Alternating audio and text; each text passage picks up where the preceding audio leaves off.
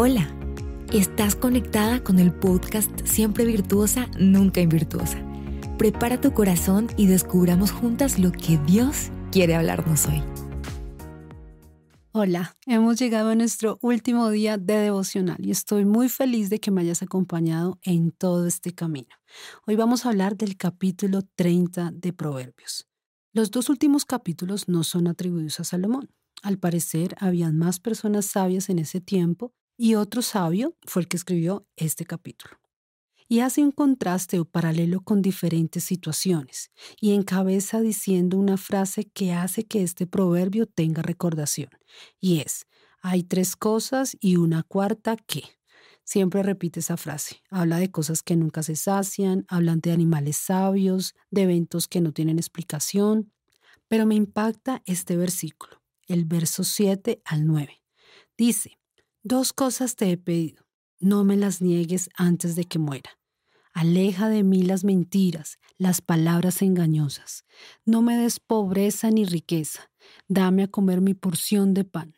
No sea que me sacie y te niegue y diga quién es el Señor, o sea menesteroso y robe y difame el nombre del Señor. ¿A qué se refiere aquí el proverbista? Bueno, sabemos que quien lo escribió es una persona sabia, así que sus palabras tienen profundidad. Mira, hoy completamos 30 días de estar en este proceso y el Señor quiere dejarnos con esta enseñanza. ¿Qué estaba pidiendo esta persona? ¿Sabes qué estaba pidiendo?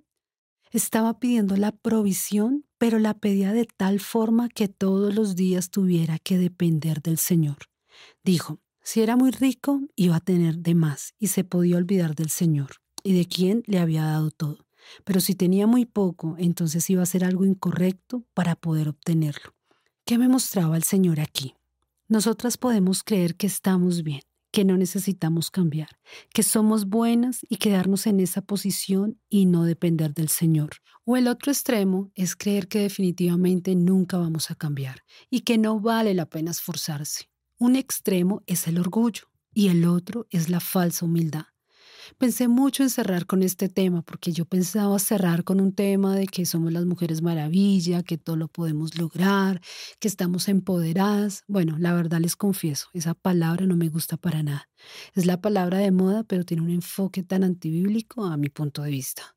Pero bueno, no hablemos de eso. Dios me habló y me dijo, el secreto de la mujer virtuosa. Ella es una mujer que alcanzó muchas cosas, es una mujer que es digna de imitar, pero ¿sabes por qué? Porque ella tenía un crecimiento diario. A diario ella necesitaba de mí. A diario pedía sabiduría. A diario pedía prudencia. A diario buscaba construir. A diario buscaba ser mejor. Cuando una persona se siente empoderada, que ya no tiene nada más que aprender, se cree la más y cae en el orgullo de olvidar quién es el que le da el poder. Esto revolucionó mi cabeza.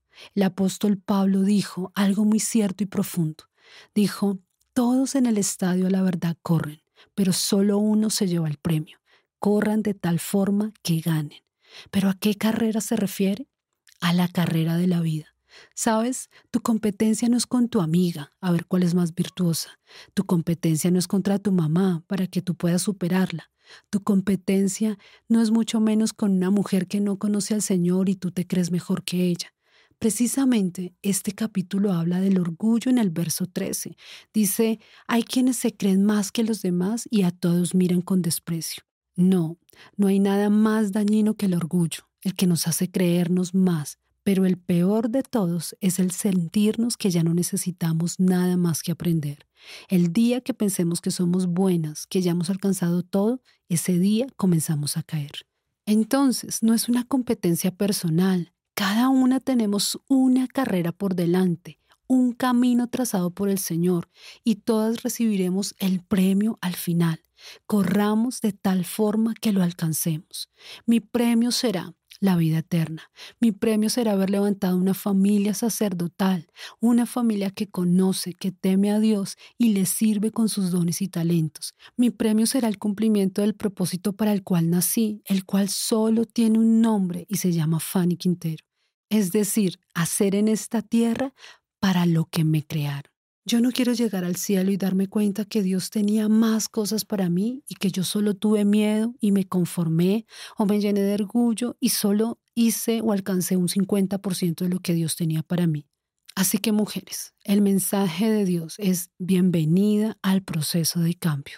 Cada día vas a crecer, cada día te voy a enseñar algo nuevo, cada día puedes aprender, cada día hay una nueva virtud que estaré forjando en ti.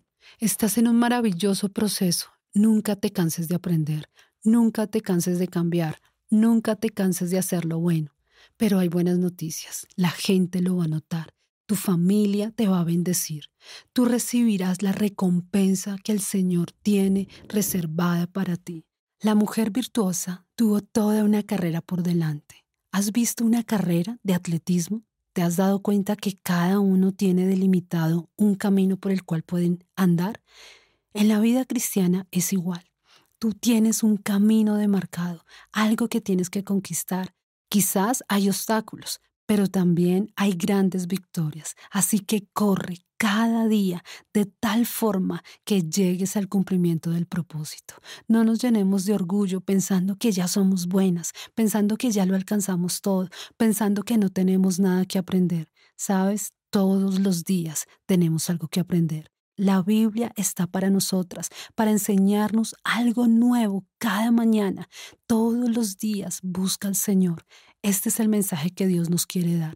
No nos llenemos de orgullo, sino que avancemos cada día. Somos esas mujeres, alcanzaremos esa corona, alcanzaremos ese premio donde la gente dirá, bendígala. Muchas mujeres han hecho lo bueno, pero tú las sobrepasas a todas. Así que bienvenidas a este proceso de cambio, bienvenidas a lo que Dios quiere hacer con nosotras de ahora en adelante. Dios tiene lo mejor. Lo mejor está por venir. Gracias por haber estado conmigo en este podcast. Mañana tendremos un plus, así que las espero mañana. Dios las bendiga. Gracias por ser parte de esta gran aventura de cambio. Dios aún tiene mucho más para nosotras. Conéctate diariamente con nuestro podcast.